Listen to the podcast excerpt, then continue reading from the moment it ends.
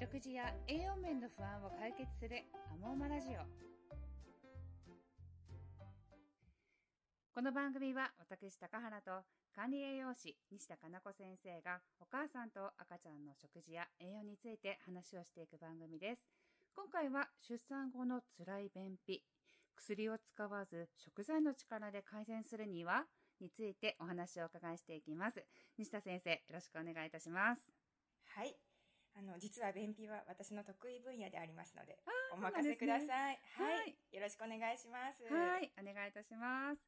では、出産後ね、あの、トイレで息むことが怖くって、便秘になる人、あとは母乳育児で水分不足になって便秘になる人が多いようなんですけども、便秘といっても3日出ないのが便秘とか、5日出ないのが便秘など、人によってね、便秘と感じる日数が様々だと思うんですけれども、出てないなって、ね、感じるだけでもすっきりしませんよね。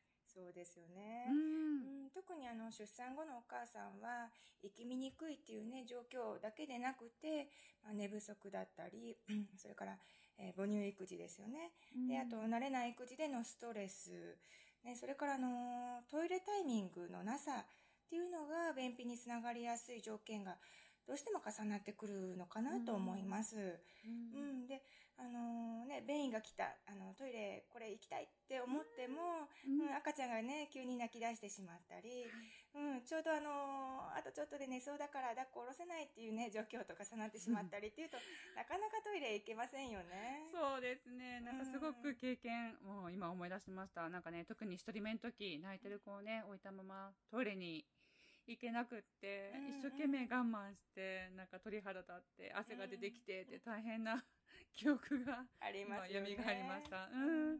でもね、母乳ね、育児をしているから、やっぱりね、その中でも薬を飲みたくないっていうママも多かったりするので、できれば毎日の食事で、この便秘を改善したいんですけれども、便秘の時にはどういう成分が体には必要なんですか？ねトイレに行きたいっていう時に行けないの本当辛いですよね。うん、辛いです。うん、あの、便秘には水分、うん、乳酸菌、あと食物繊維などがね、必要っていうね、ような情報っていろいろ言われていますよね。えー、うん、あの、行きな、行きまなくても、スルッと便が出る状態には、うん、うん、それだけじゃなくて、まあ、腸の位置、それから筋肉の状態、ね、あと自律神経、腸内細菌とか、あと腸の粘膜、栄養素状況、ね、いろんなことが絡んでくるんですね。あの、いきなり難しい言葉ばかり並べてね、すみません。あの、でもね、あの、そんな自律神経とか粘膜とか、すべてね、完璧な状態にすることなんて無理なんですよね。あの、生きている限りストレスがね、どうしてもかかってきますので、私も寝れない日もあれば、あの、暴飲暴食する日もありますので、私でもすべて完璧にするなんて無理ですもんね。なんかすごくびっくり。西田先生は暴飲暴暴食する時あるんですね。はい、あります。でもね、そう考えるとね、いろいろ絡んでくるんですね、本当に。ね、ちっちゃい小学校の頃の自分だったら、多分今言われたこと全て完璧な状態にできるかもしれないけど、ね、今の自分では栄養状態を保つくらいしか自信が持てないです。うんうん。確かに。はい。高原さんは栄養バッチリな印象です。はい。そうですね。はい。はい。ね、あの、栄養については、うん、うん、そんな難しく考えられなくても、うん、あのご飯、それからお肉、魚、野菜、まんべんなく美味しく食べてもらうことが一番です。はい。うん、便秘がちの方は、とにかく食物繊維って思われて、うん、えー、例えばその芋類だったり、わかめとかの海藻類を意識されるかもしれませんけど、はい。うん。あの、腸を動かすには、すべてのね、栄養素が必要になってくるんです。ああ、なるほど。うん。なので、まあ、あの、そういった海藻類などの食物繊維の前に、しっかりご飯や肉、魚を食べてほしいと思います。うん。確かに言いますよね。便秘には食物繊維って。うん。うん、ね、それだけで意識しないで、ご飯も肉も魚もまんべんなくっていうことなんですね。そうです。はい。ね、そして、あのー、一つね、ポイントになるものがありまして、はい。うん、それあの、キウイフルーツとかパイナップルなどの果物です。へうん。あの、これらの果物には、酵素っていう食べ物のね、消化吸収を助けてくれる成分がね、たっぷり入っているんですね。はい。うん。なので、あの、食事の時、特にその、肉とか魚の動物性タンパク質を食べる時には、ぜひね、あの、そういった果物、一緒に食べてみてください。はい。うん。あの、普段ね、私、栄養指導を行っているんですけども、ええその指導では、あの、グリーンキウイ食べるようになったら、便秘改善されたというお声をね、たくさん今までもいただいてます。ええキウイ、便秘にいいんですね。実は、私、あの、キウイとか甘酸っぱいものが好きでよく食べるんですけど、確かに私自身最近便秘だと感じたことがなかったんですよ。あ、そうななんんですね。で、改めて、はい。ああ、キウイの凄さを今分かりました。はい。はい。えっ、と、先ほどですね、うん筋肉とか腸の位置という話が出たんですけど、そういう面からのアプローチをすることもできるんですね。はい。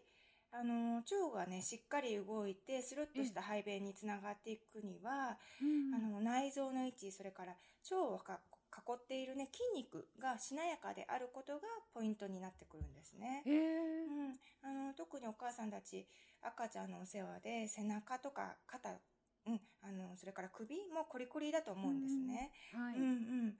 胃腸がスムーズに動くには、背筋を刺激してあげて、背中のコリをね、ほぐしてあげること。うんうん。それから、腸周りの筋肉、骨盤の中も刺激してあげることが大事になってくるんですね。はい。うん。背筋刺激って言うとなかなかちょっとピンとこないかもしれないんですけども、ねうん はい。普通の背筋運動でいいんですよ。うん。あのー、高原さん背筋運動できますか？突然で。してないですね。ねええーできるんだろうか？はい。うん。学生時代ね、スポーツなどやられてた方は、その、背筋運動って言うと普通にね、頭の上で手組んで、あの、頭を起こすようなね、うん運動を思い浮かばれるかもしれないんですけども、うん。意外とね、今やってみると、なかなか頭を上に反らせないっていうことにびっくりするんですよね。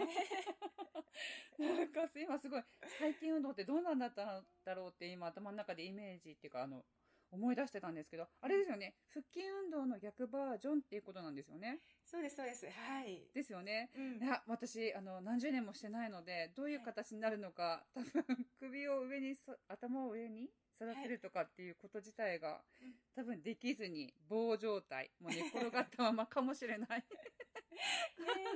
見てみたいです ね。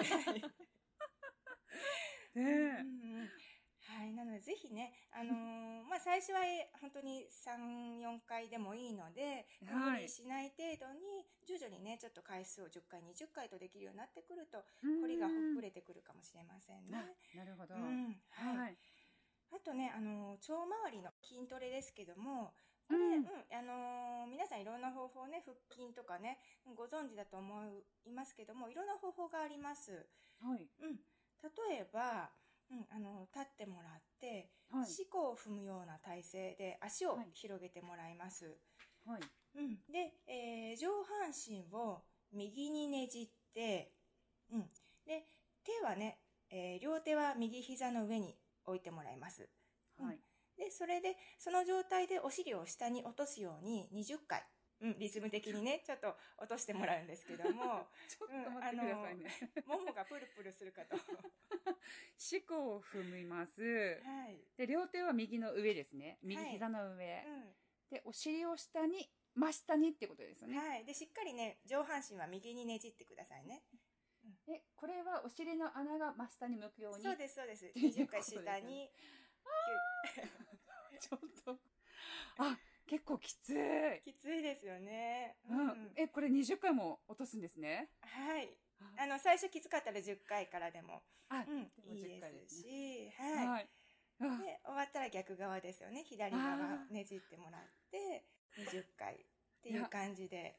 はい。あの、3回でもう高原ギブアップしました。少しずつ増やしていきたいと思います。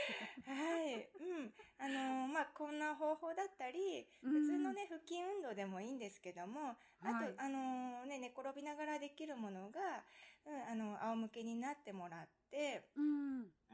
で、あのーまず足、両足をね、上に上げてもらって90度の状態でキープ。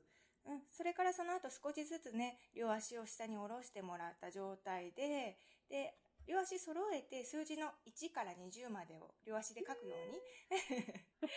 ね、あの、動かすっていう運動でも腹筋、それから腸周りのね、筋肉がほぐれてきますので、うん、あのー、私はこっちの方が向いてるなっていうようなやり方をぜひね、見つけてもらって、トライしてもらいたいなと思います。はい、わかりましたね。体内の、もう本当に体の中側からの改善もできそうですね。今ちょっと私、はい、あの、やってみたんですけども、はい、こうやってね、ラジオの内容だけじゃ、えーってイメージつかない方もいらっしゃると思うので、ちょっとあの、私がやってる姿を写真に撮って、ブログでも アップをしようかなって思ってるので、いいですね。はい。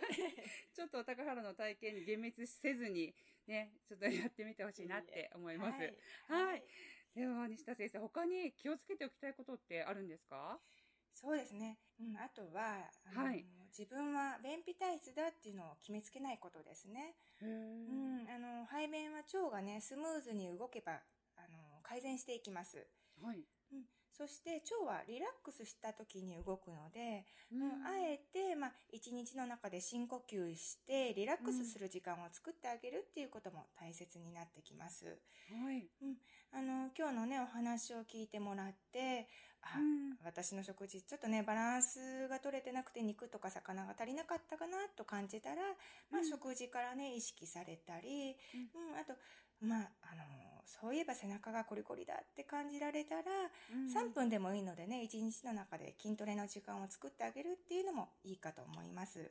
はい。ぜひぜひ、あの、自分の生活を見直してね、やってみてほしいですね。はい。はい。今回は出産後の辛い便秘、薬を使わず食材の力で改善するには、をテーマにお話をお伺いしました。食物繊維だけじゃなくって、ご飯やお肉などもまんべんなく摂ること。そしておすすめ食材はグリーンキウイ。はい、そしてね、食材だけではなく、体内環境を整える簡単な筋トレを教えていただきました。西田先生、ありがとうございました。はい、ありがとうございました。